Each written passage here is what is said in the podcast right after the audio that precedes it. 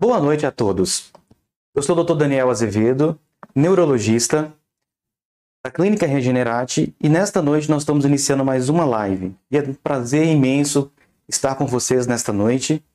E nós vamos falar hoje de um tema que é um tema que eu amo muito, que eu estudo bastante e gostaríamos de trazer para vocês nessa noite alguns esclarecimentos e algumas novidades em relação ao tratamento do transtorno de déficit de atenção e hiperatividade, que nós chamamos com a sigla de TDAH. Para a gente começar a nossa discussão de hoje, eu gostaria de esclarecer que o TDAH, transtorno de atenção e hiperatividade, é um transtorno neurobiológico, ou seja, é um transtorno que é devido a uma alteração estrutural no cérebro. Então, ele não é um transtorno simplesmente da mente, do pensamento ou por algum trauma psicológico, mas sim um transtorno neurobiológico em que a origem dele é genética. Nós já temos já aproximadamente 11, 11 genes identificados que em mutações eles podem então predispor ao aparecimento desse transtorno e que esse transtorno eles têm principalmente como característica um mau funcionamento de duas substâncias que nós chamamos de neurotransmissores, que são substâncias do nosso cérebro que faz com que um neurônio se comunique com outro na parte frontal do nosso cérebro, especialmente na parte pré-frontal do nosso cérebro. Então, a deficiência ou a não funcionabilidade correta desses neurotransmissores faz com que nós tenhamos, então, a expressão clínica do transtorno de atenção e hiperatividade. O transtorno de atenção e hiperatividade, o TDAH, ele não é uma doença que afeta apenas crianças, como se acreditava até pouco tempo atrás cerca de grande parte de, dessas crianças elas vão seguir com esses sintomas de TDAH ao longo da vida. E também existem adultos em que o TDAH ele se manifesta ou ele é descoberto também na vida adulta. Cerca de mais ou menos 11 milhões de adultos, somente nos Estados Unidos, têm o diagnóstico de TDAH. E a estimativa é que cerca de 4,5% da população americana tem TDAH e não tem o diagnóstico. A incidência global de TDAH é em torno de 5 a 8%. No Brasil, ela está em torno de 5 a 6%. Então, o que isso quer dizer? Isso quer dizer que é uma doença muito frequente no nosso meio e, infelizmente, ainda muito pouco diagnosticada. Então, nossa intenção é trazer informação para que mais pessoas possam saber deste problema e simplesmente não só saber, mas ter acesso a uma possibilidade de diagnóstico.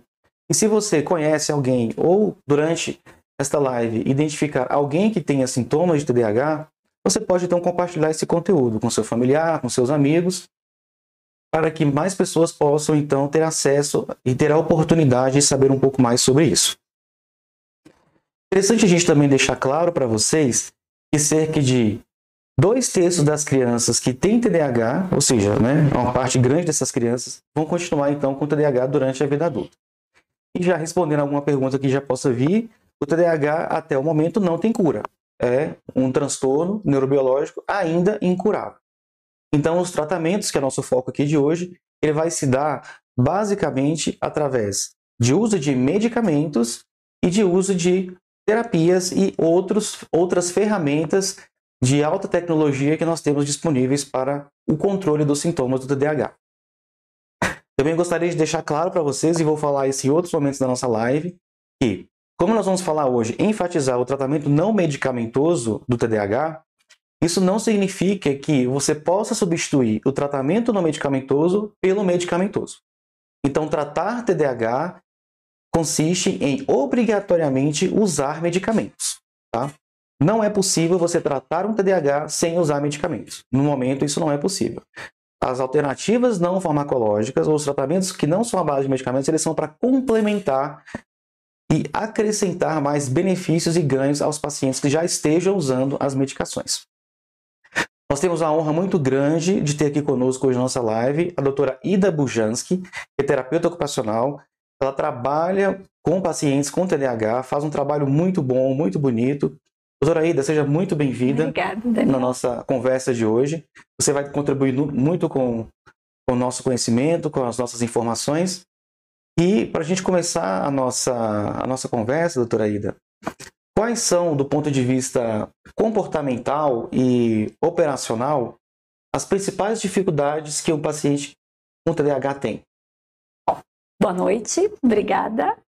É, quando a gente recebe paciente de TDAH, é, falando aqui, a gente vai falar na reabilitação dos, desses pacientes. Porque as principais dificuldades que eles têm com relação a comportamento, por exemplo, a desatenção, a alteração de memória, é, a procrastinação, os déficits que a gente chama de executivos, eles vão impactar diretamente no desempenho ocupacional desse paciente, desse indivíduo, que pode ser a criança, o adolescente e o adulto, e cada um no seu contexto social. Né? Então, a criança na escola, o adolescente lá no, no colegial para o vestibular, o adulto na, no seu trabalho, a, na sua vida de, nos seus relacionamentos. Então, assim, esses comprometimentos vão ter um impacto muito grande. Então, aí, por isso que a gente fala, reforçando o que você colocou, é importante o tratamento medicamentoso e é importante as, as terapias. É um combo, é um pacote. Uma coisa não vai funcionar sem a outra. Né? Então, tem que estar tudo interligado para que a gente possa ter qualidade de vida e que esse paciente tenha um bom resultado com o tratamento. Excelente. É, doutora Aida, a gente sabe que o TDAH ele tem três principais grupos de sintomas, que é a desatenção, que é a dificuldade de manter a atenção, de concentrar-se por um período suficiente para é, a, o aprendizado de, alguma, é, de algum conteúdo ou para a memória, para executar algumas tarefas. Tem a questão da impulsividade, que é a dificuldade de autocontrole, de controle inibitório. E nós temos também os sintomas de hiperatividade. Nem sempre os pacientes vão ter os, é, os três grupos de sintomas, mas na maioria das vezes eles têm os três grupos de sintomas, mas sempre predomina um dos, desses grupos. Então, é, classicamente, um paciente TDAH é aquele paciente que ele é é, agitado, inquieto, ele movimenta-se né, de forma contínua, fica sentado mexendo a perna, mexendo o braço, é, mexendo com as mãos, né? É, ele se distrai com facilidade com qualquer estímulo, ele está fazendo uma tarefa no computador, está lendo um livro, um barulho, a luz, uhum. ou até mesmo o próprio pensamento, né, o distrai, o tira daquela atividade. E, e é um paciente, então, que também tem uma dificuldade muito grande de se organizar e de fazer planejamento. Então, esse grupo de sintomas, a gente está falando, eles fazem parte de, dessa parte, da parte frontal do nosso uhum. cérebro, né, a parte pré-frontal, que nós chamamos de, de funções executivas, né, ou habilidades executivas. Explica para o nosso público, para os nossos espectadores, é, o que são essas, essas funções executivas? É, essas funções executivas, elas são as funções que dois autores, é, Hughes e Graham, em 2002, conceituaram como funções guarda-chuva, ou seja, elas são as funções que regulam todo o comportamento do ser humano. Então, elas envolvem ah, as funções que, que exigem que a pessoa inicie uma tarefa, desenvolva essa tarefa com um bom desempenho até conseguir encerrar essa tarefa.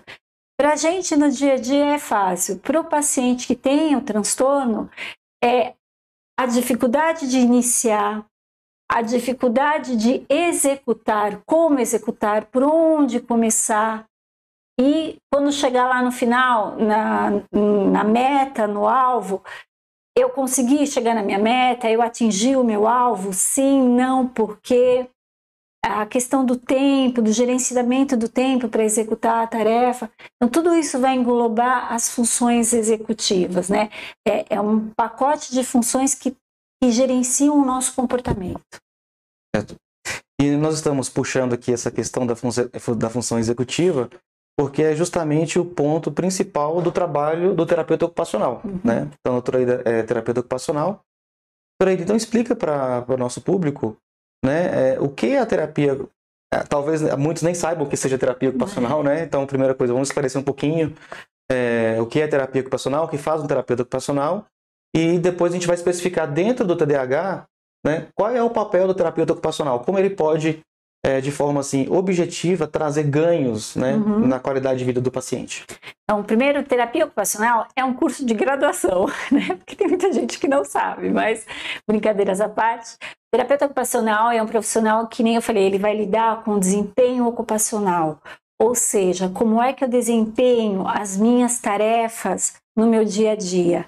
As tarefas básicas da vida diária, que são uh, tarefas como escovar dente, tomar banho, pôr e tirar a roupa, é, e as atividades instrumentais de vida diária, que estão relacionadas ao trabalho, ao lazer, ao social, à escola, ao aprendizado. Então, para a gente, é, entra no piloto automático, né? Mas a gente tem que parar para pensar qual é o esforço mental que a gente tem que fazer para de manhã, por exemplo, pegar uma escova de dente, abrir uma pasta de dente, colocar a pasta e escovar o dente. Isso é uma tarefa, uma atividade básica da vida diária. E a partir do momento que eu não tenho um bom desempenho ocupacional, eu não consigo executar uma tarefa que é tão simples, né, uh, do modo de falar, mas que a partir do momento que eu tenho um déficit, seja cognitivo ou uma sequela neurológica, eu não vou estar conseguindo executar e vou precisar que ela seja ou adaptada ou que ela seja supervisionada. Então, a tarefa, o foco da TO é esse, trabalhar em cima do desempenho ocupacional. Com relação ao paciente que tem TDAH, é, você quer que a gente comece falando sobre criança? É, vamos falar então para faixa etária. Vamos Por pegar as crianças, né? Então, Isso. assim, as crianças, quando a gente vê, a gente tem, por exemplo, aquela criança que está lá sentada a professora está dando aula, ela está lá desenhando, a professora chama ela, ela tem, ela consegue te falar tudo que a professora falou, te dá o, o, o picola da professora. E tem aquela outra criança que está sentada desenhando e a professora chama e ela só vai lembrar das últimas três palavras, né? Então são os tipos de desatenção que a gente pode ter. A gente tem, as, tem a, a questão da, do comportamento, a, da inibição do comportamento. Então, assim, respeitar a regra durante a atividade na escola, né? Porque você tem um meio social, você está sociabilizando a criança. Então, assim, respeitar, seja no intervalo, as regras do jogo, a criança tem dificuldade com isso. É aquela criança que não para quieta na cadeira, é aquela criança que tem dificuldade de aprender o conteúdo. E uma coisa importante é algumas crenças a gente tem que perder, porque a gente fala, ah, porque eu sou burro mesmo, ah, porque eu sou assim, eu sempre fui assim. Não, não é, não é essa forma que a gente tem para pensar, né? A reabilitação ajuda e a reabilitação funciona e a gente consegue ajudar a criança no processo de aprendizagem, na execução das tarefas e desempenhar o seu papel, é aprender e sociabilizar. Excelente, Turaída. E nos adultos que a gente tem como geralmente principal aí é, dificuldade executiva, a questão de sempre deixar para a última hora, né, uhum. procrastinar o problema ou a tarefa, ou até mesmo dificuldade de iniciar uma tarefa mais complexa, uhum. é, a questão da gerência, do gerenciamento do tempo, né, do planejar-se no, no dia em relação ao tempo, e também a, a capacidade de auto-organização, né? Auto-organização mental e auto-organização funcional executivo, né? Até mesmo a questão de organizar até as próprias coisas, né? Roupa, quarto, uhum. como também organizar a vida como um todo, né? O planejamento de carreira e tudo isso. É, a gente pode pensar assim, o controlar o meio ambiente externo. A partir do momento que eu consigo, por meio da organização, é, por meio de, do estabelecimento de uma rotina. A gente fala que rotina é chato, mas rotina ajuda e muito, principalmente o TDAH. Quando a gente tem isso uh, de uma forma estruturada, eu conseguindo controlar o ambiente externo, o reforço que volta para mim ele é positivo. Eu consigo me organizar melhor. As minhas dificuldades começam a melhorar. O que, que é mais fácil? Trabalhar num ambiente todo bagunçado cheio de coisas ou trabalhar num ambiente que eu tenha a, a minha mesa em ordem, os meus post-its de recados, de lembretes, tudo de uma forma mais organizada. Como é que eu, eu sou mais funcional, eu sou mais produtivo, né? E para a criança também. Quando ela está lá sentada estudando, ela tem que estar tá num ambiente tranquilo, ela não pode ter o distrator. Então, assim, se está estudando, ficar passando, uh, ouvindo, deixar celular, qualquer outra coisa que distraia, ela vai perder o foco. Você tem o prejuízo. Então, a importância de manter um ambiente organizado, um ambiente tranquilo, é fundamental para a gente poder ter esse mecanismo de autorregulação. Tá? Para criança, isso vale para criança, vale para adolescente, vale para o adulto no, no, no trabalho também. É, a gente tem algumas estratégias que a gente gosta de usar, pelo menos eu tenho algumas em particular que eu gosto de usar com os pacientes, que ajudam a iniciar a tarefa, a desempenhar a tarefa e a terminar. Então, quanto maior a dificuldade do paciente, é, mais cada, mais etapas eu vou ter que adaptar para que ele possa executar uma tarefa. Então, existem algum, algumas, alguns métodos, por exemplo, o GMT, Goal, Man, Goal Management Training. O que, que, ele fala? Ele fala assim, é, Duncan fala que é, eu tenho uma meta, eu preciso sair de um lugar para chegar nessa meta. Então, assim, eu tenho que parar, eu tenho que pensar qual é a minha tarefa, qual é a minha prioridade. Uma vez estabelecida a minha prioridade, eu vou dividir em etapas tudo que eu preciso para executar aquela tarefa. Dividido em etapas, aí eu parto para execução. Executei a minha tarefa, terminei. E agora, eu vou fazer um checklist. Eu posso ter tido sucesso e eu posso não ter tido sucesso. Se eu não tive sucesso, eu vou voltar e vou rever etapa por etapa.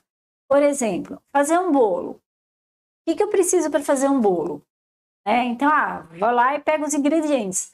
Então, assim, quais são as etapas necessárias? Eu preciso ir até a minha dispensa, eu preciso olhar os ingredientes que eu tenho, eu preciso fazer uma lista do que eu vou comprar no supermercado, preciso ter a receita em mãos, calcular o tempo que eu vou levar para ir até o supermercado e voltar, porque às vezes eu posso chegar lá, o supermercado está fechado. Chegando em casa, eu vou executar? Então, assim, já fiz todas as etapas. Então, vamos para a execução. Executei. Poxa vida, tirei o bolo, meu bolo solou. Onde é que eu errei?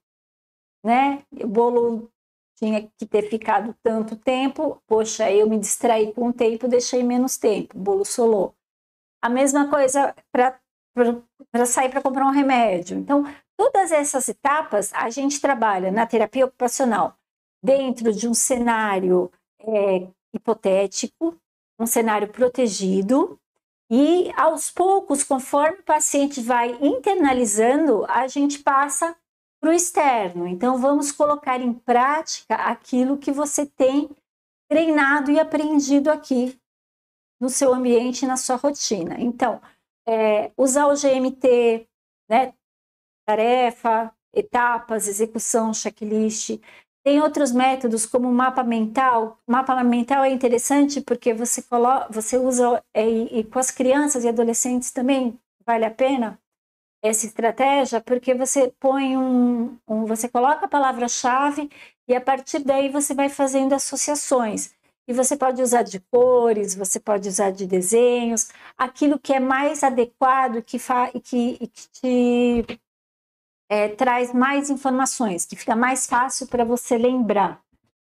E assim você vai, fica mais fácil de recordar a hora que você precisa. Então, o mapa mental é uma, uma outra estratégia que dá para ser usada. É, quando a gente consegue unir o, a parte visual com a parte de linguagem, a gente consegue trabalhar melhor a integração do cérebro. Então, é interessante tentar usar de várias estratégias nesse sentido. Muito interessante. É, eu gostaria de falar com vocês mais uma vez que nós vamos responder as perguntas. Então, se vocês tiverem perguntas, podem mandar aqui no chat. Nós vamos reservar aqui os minutos finais da live para ler essas perguntas e tentar esclarecer as dúvidas de vocês. A doutora Ida ela falou aqui de algumas estratégias né, que é usada durante as sessões de terapia ocupacional para vencer algumas dificuldades aí do planejamento executivo, das funções executivas. E talvez a gente possa pensar assim, mas como que eu vou lá fazer um exercício mental, imaginar que eu estou fazendo tal coisa?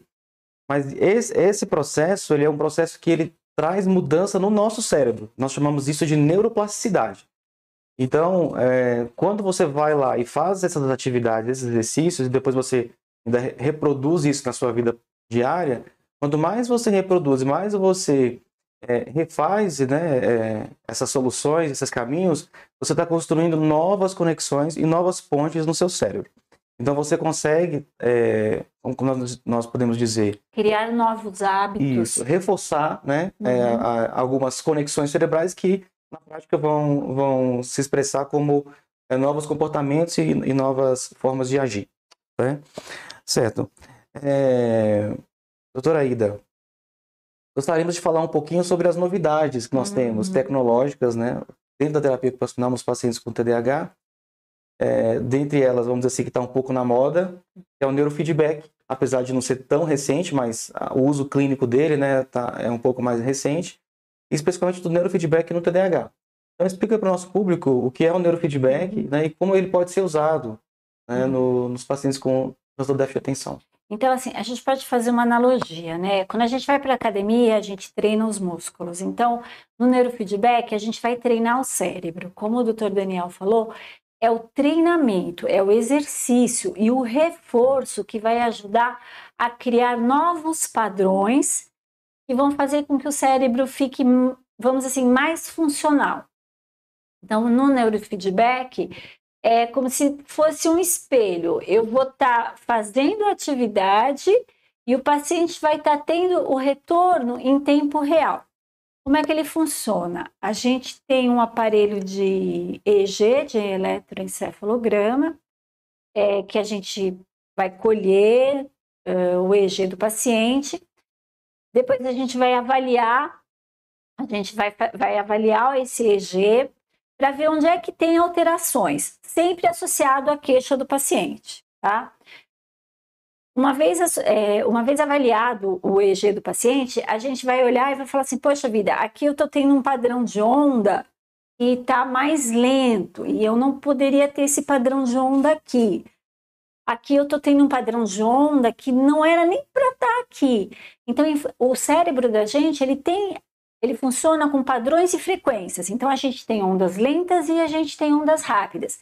E é em cima desses parâmetros, dessas ondas, que a gente vai avaliar o paciente, associar a queixa e montar o protocolo de treinamento.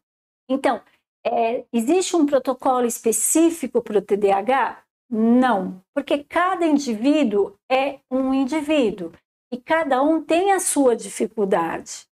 Alguns são, tem, tem, é, são, são mais é, produtivos em alguns momentos, outros são menos. Então, não dá para treinar tudo igual em todo mundo.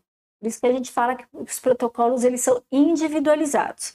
A gente vai avaliar a onda, a amplitude da onda, aonde é que está essa onda, quem é que está gerando essa onda, para poder depois poder um protocolo, poder propor um protocolo adequado para esse paciente.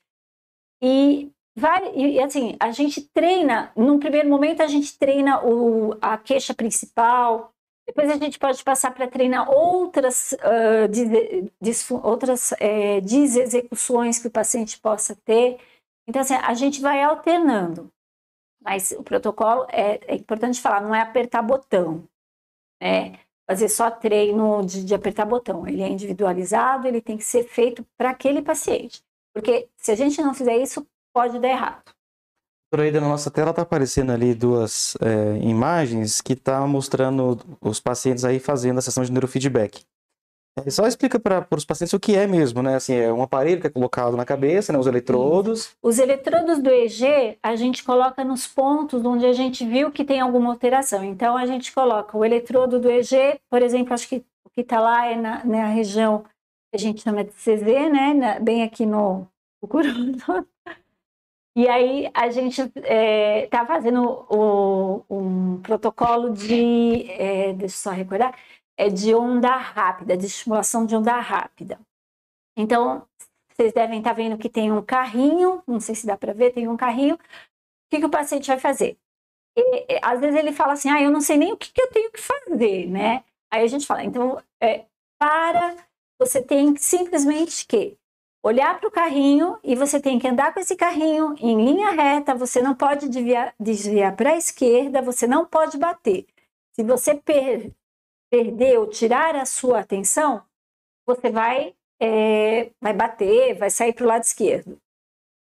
E o paciente vai mantendo a atenção. E a gente vai dando reforço. Então, ou seja, conforme ele está fazendo aquela atividade, eu vou lendo a onda para ver se a onda que eu quero trabalhar realmente está sendo trabalhada, está sendo estimulada.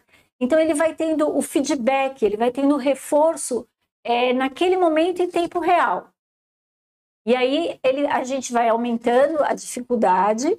E uma coisa interessante é que o neurofeedback ele aumenta a perfusão, ele aumenta a oxigenação. E isso é importante para o cérebro.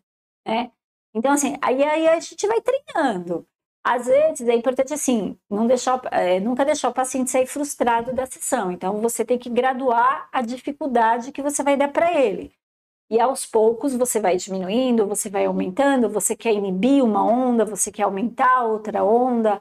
Isso tudo você vai dentro do protocolo fazendo. Mas ele é um treino uh, gostoso.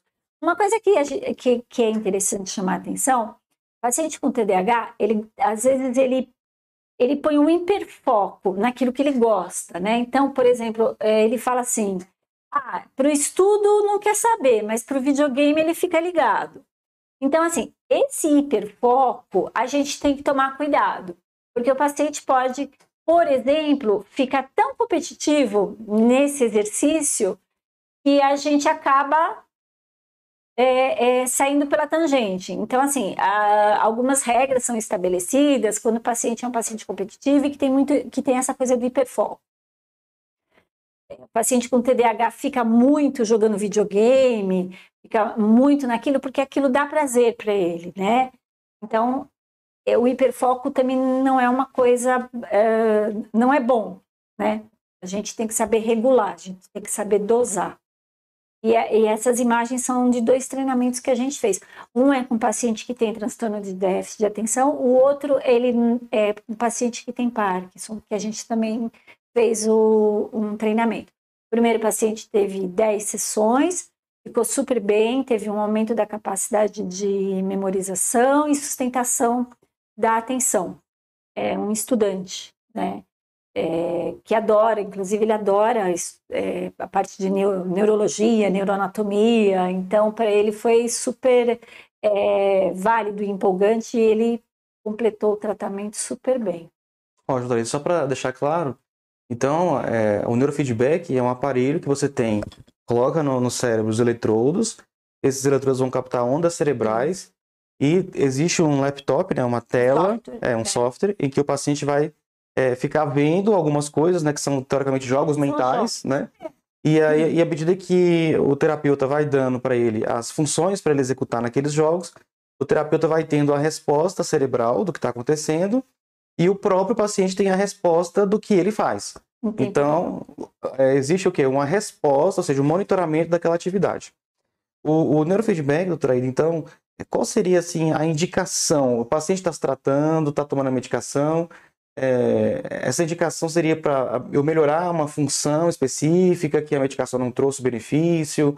É, o paciente na avaliação neuropsicológica tem talvez uma, uma, uma, dificuldade maior, por exemplo, em memória auditiva ou memória contextual. E aí o neurofeedback viria para fazer esse papel? É, ele vem como uma ferramenta, tá? É mais um recurso para intervenção. Então, por exemplo, o paciente chega na TO ele já vem com avaliação, neuro, é, avaliação neuropsicológica. A gente faz a avaliação dele com, a, por meio do EEG, né, CORE, a, ver onde é que estão a, as alterações. E aí a gente vai trabalhar as, essas disfunções que ele apresenta. Então, se nesse momento a disfunção maior, a queixa maior dele está ligada à, à memória, a sustentação da memória, é isso que eu vou trabalhar. No primeiro momento, eu vou trabalhar aquilo que está incomodando mais o paciente. E depois a gente trabalha as outras funções. Então, pode ser que ele termine esse treinamento e volte daqui a um ano com uma outra queixa. E aí a gente refaz um outro protocolo em função da outra queixa.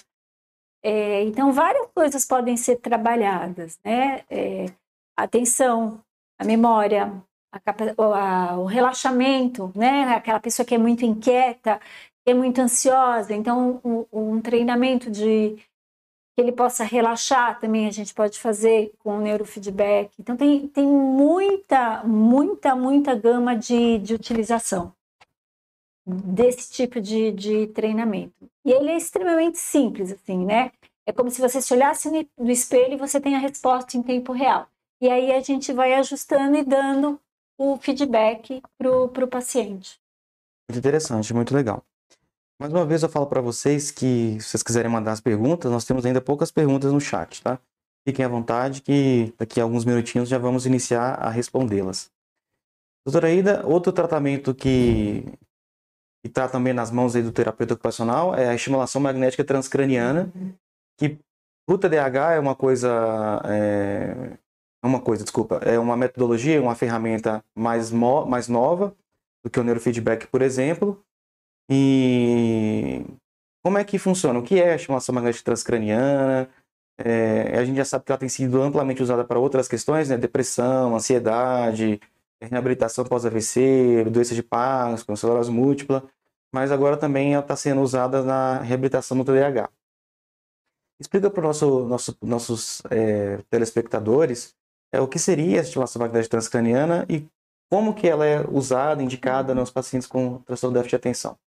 Assim, só fechando o neurofeedback, olha, o neurofeedback ele é uma técnica extremamente segura, ele não tem efeito colateral, e o melhor de tudo é que a partir do momento que o cérebro aprende e ele consegue fazer aquela atividade gastando menos energia, e o cérebro gosta disso, ele vai perdurar praticamente para a vida toda. Então, você está criando um novo hábito, ajudando o paciente a, ter, a criar um novo hábito para desenvolver aquela tarefa de uma forma mais fácil, mais executiva e mais funcional.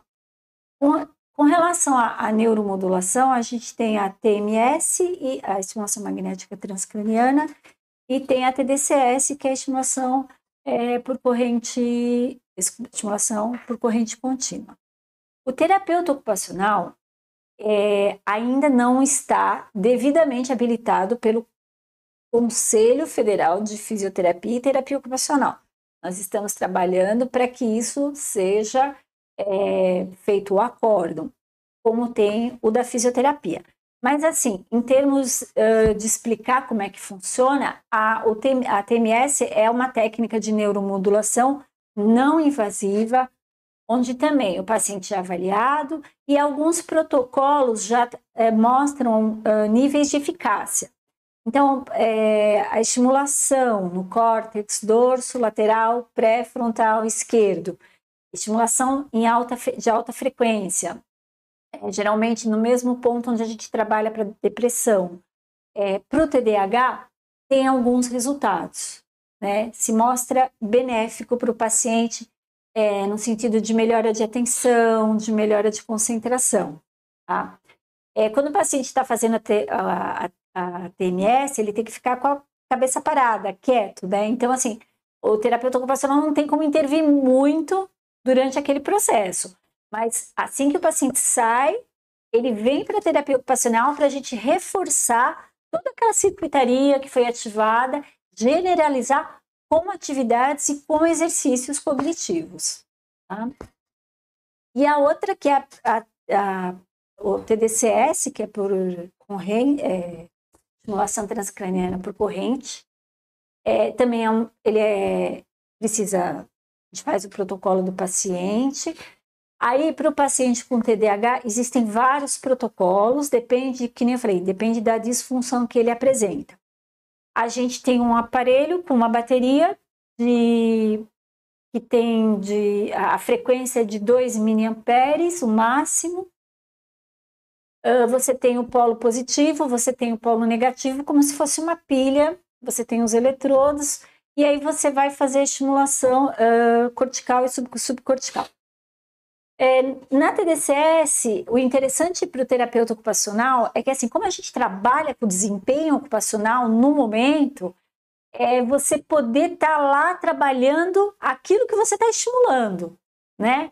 Então, enquanto eu estou estimulando uma atividade de atenção ou uh, um quebra-cabeça que tem um pouco maior de dificuldade, um pouco um grau maior de dificuldade com o paciente, eu preciso que ele se mantenha por mais tempo, então eu faço o protocolo da TDCS para aquele paciente, então eu estou estimulando aquela circuitaria no momento em que eu estou trabalhando.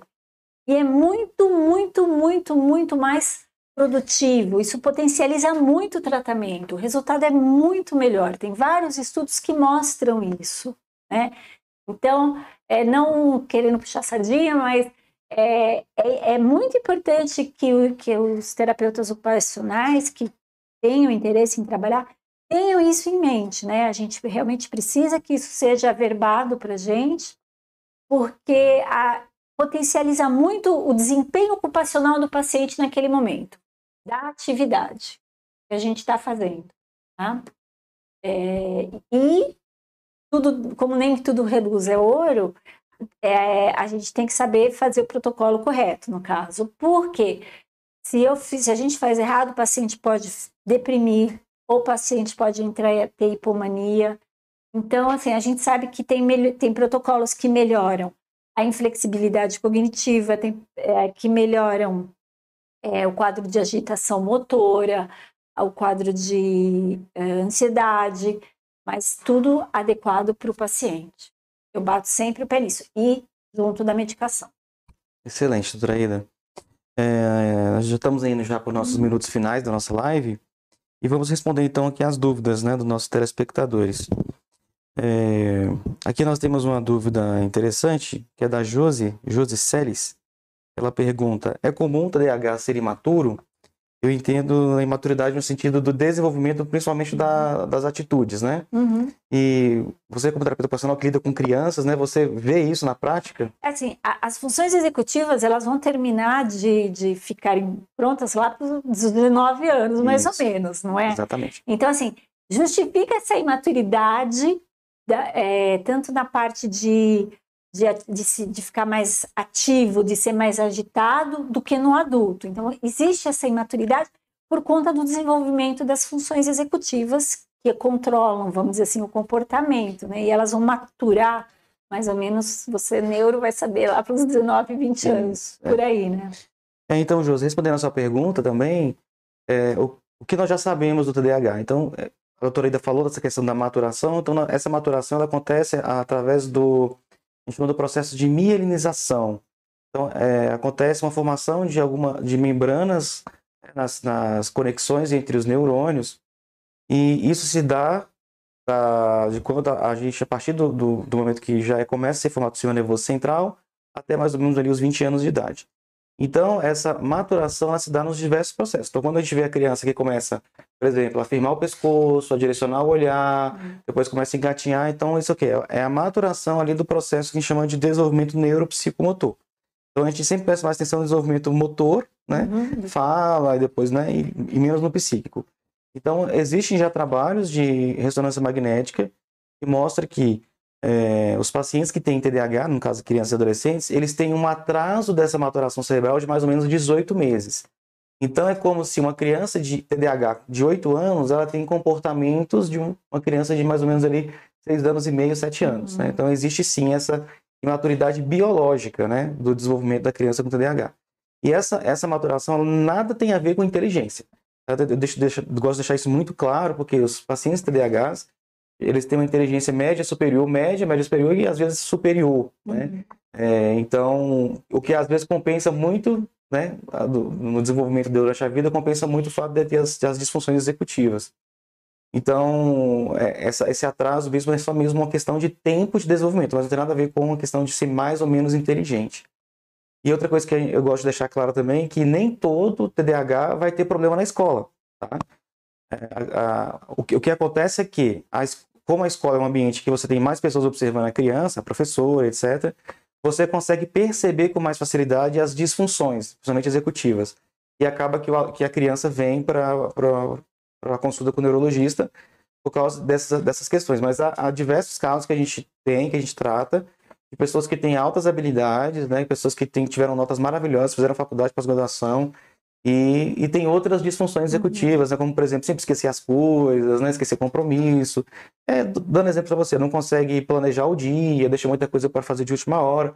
Mas, um ponto de vista de cognição, na inteligência mesmo, a capacidade de raciocínio, é muito, são pessoas muito inteligentes. É, quando a gente fala assim em fazer três, quatro coisas, esquecer, a gente usa na TO várias estratégias para ajudar o paciente a, a compensar esses déficits, né? Então, é, por exemplo, uma paciente que chegava sempre atrasada na, na, na MT, na FIS e na TO, né?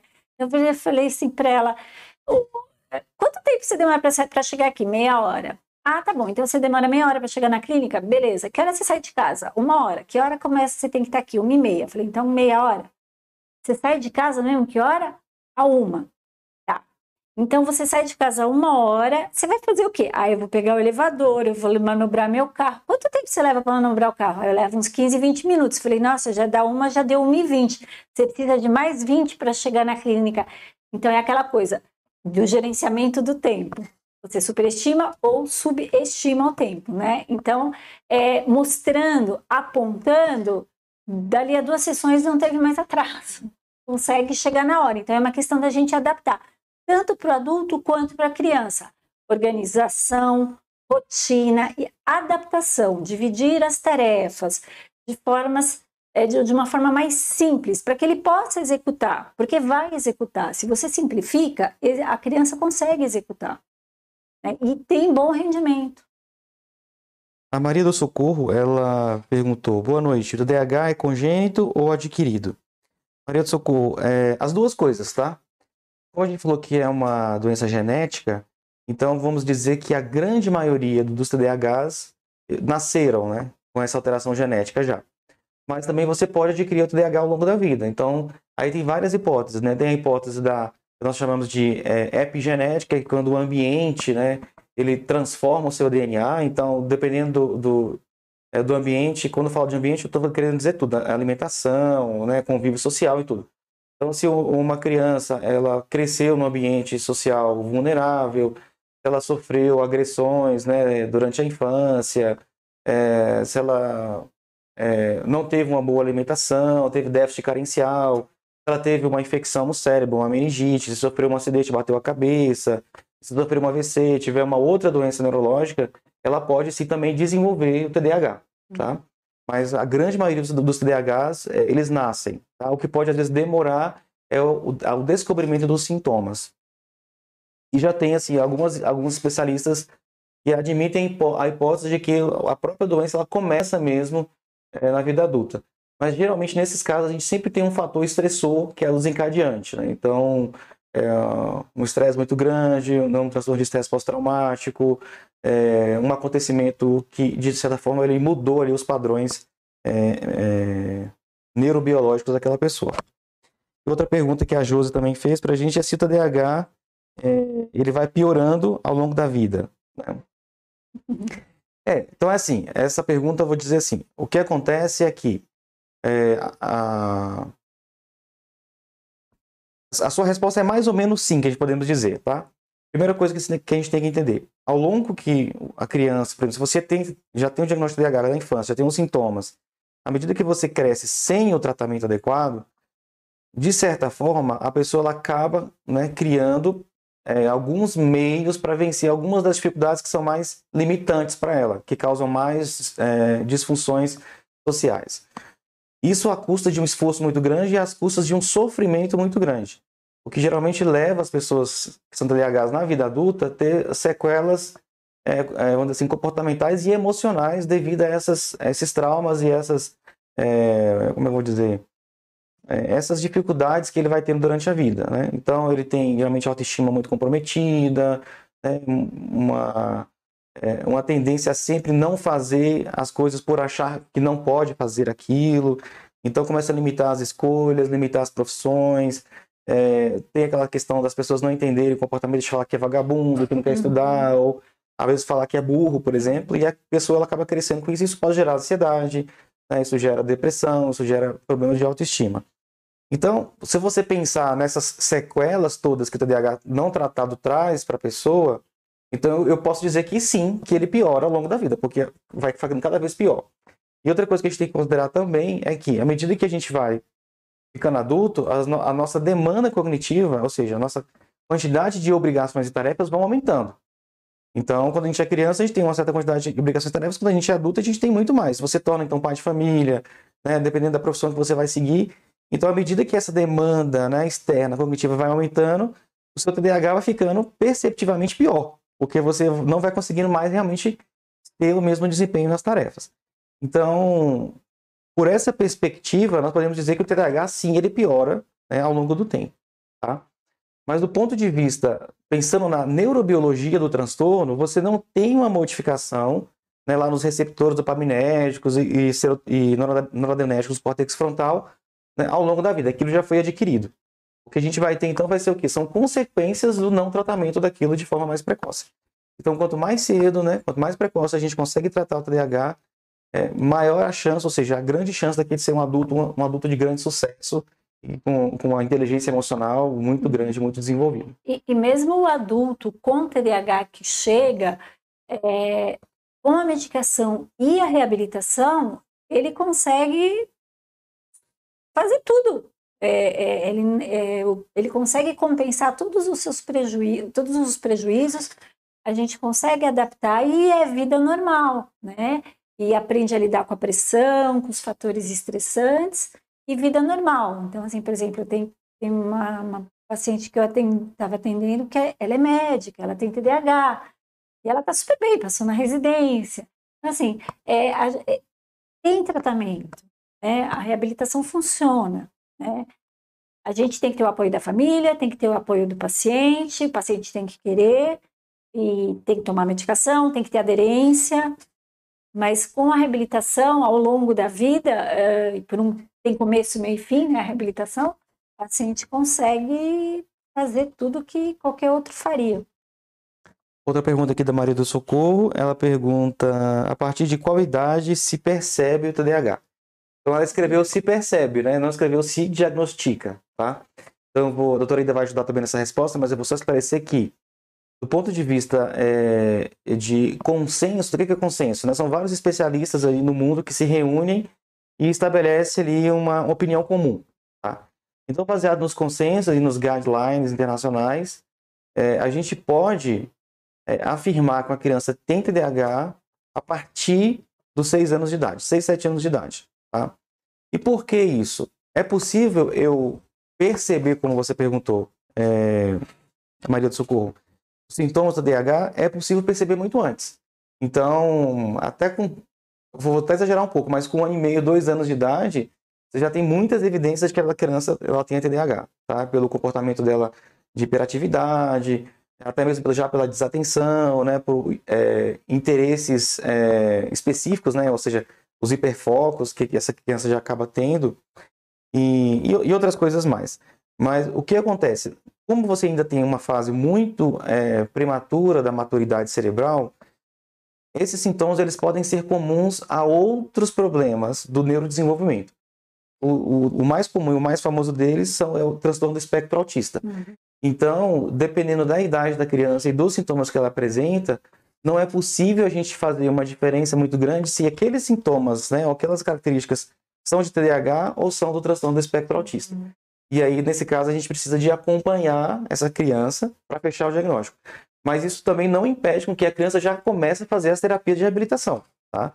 Então, a gente pode sim começar bem precocemente as terapias de reabilitação, mesmo que a gente não tenha formalmente o diagnóstico ali carimbado, né, fechado, que a gente fala. Mas, é, é, e quando na faixa dos seis anos, é, já a faixa da pré-escola, é aí que a gente começa a observar, né? Porque aí é o comportamento da criança em sala de aula que se diferencia dos outros.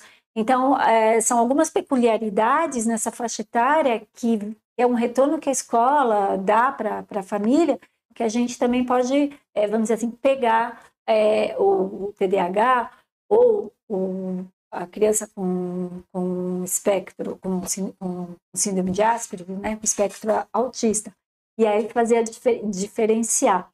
Mas geralmente na fase pré-escolar fica um pouco evidente, é, conforme a criança vai se desenvolvendo. Em sala de aula a gente vai tendo um retorno da professora e isso vai vai aparecendo.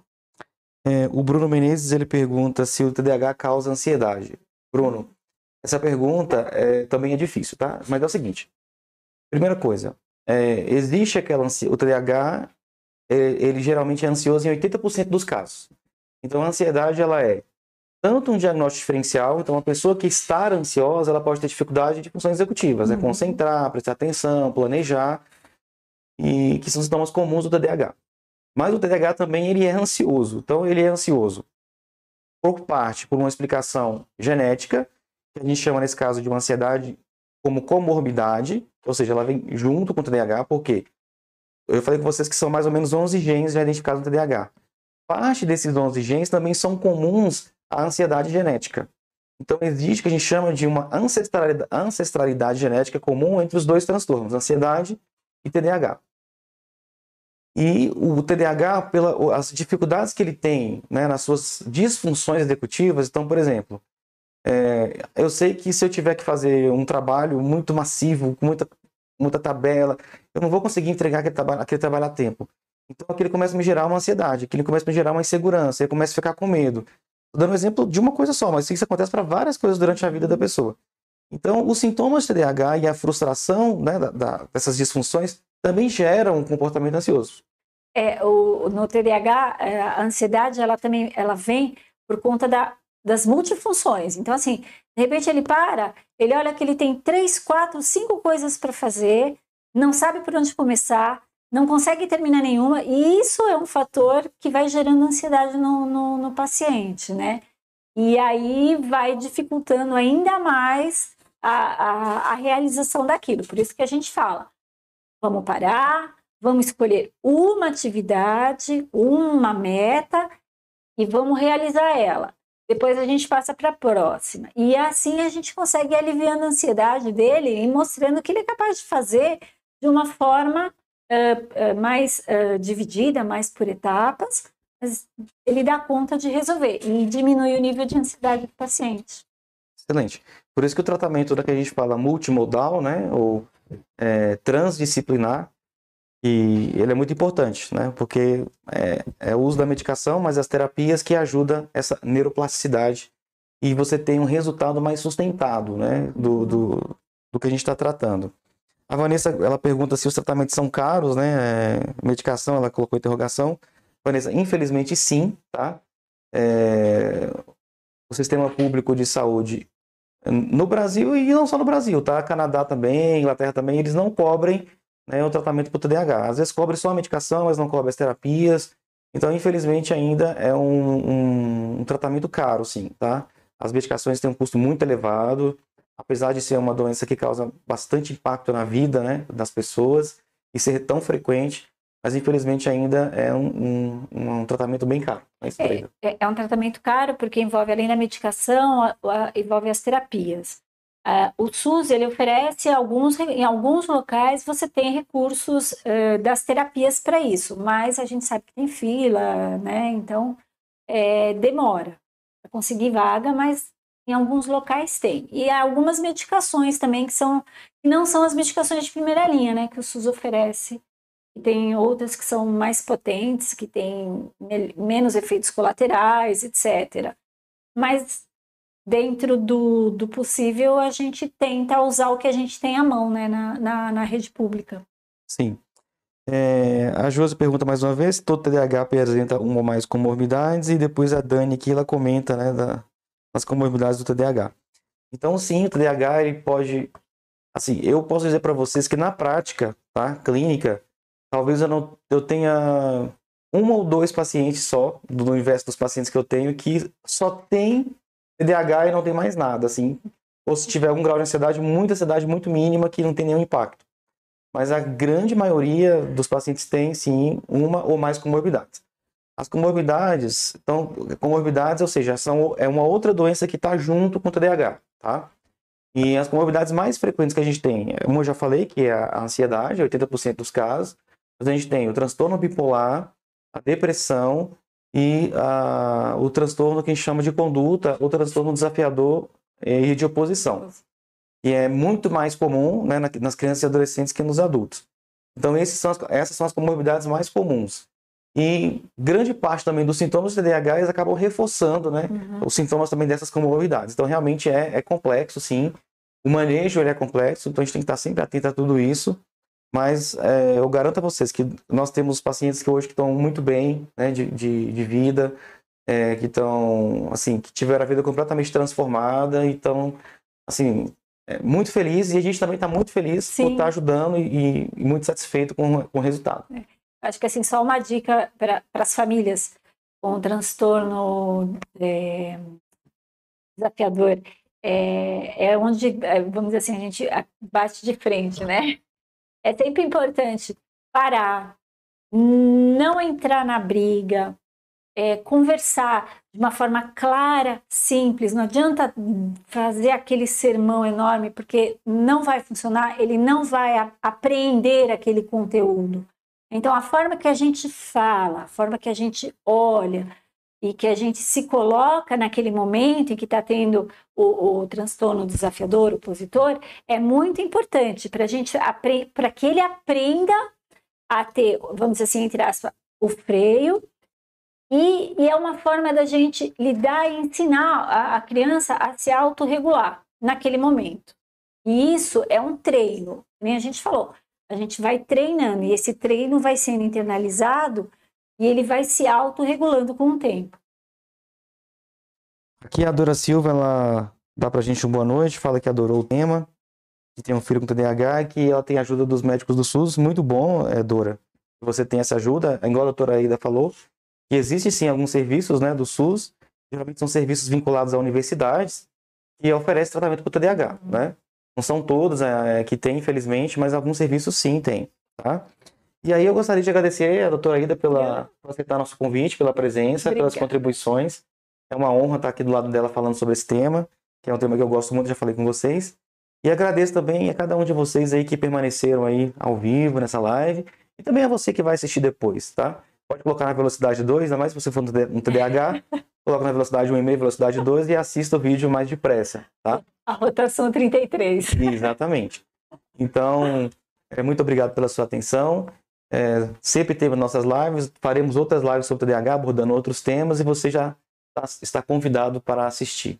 Muito obrigado, uma excelente noite. Obrigada, boa noite, é bom trabalhar com você, Daniel. E assim, a gente está à disposição para estar tá orientando.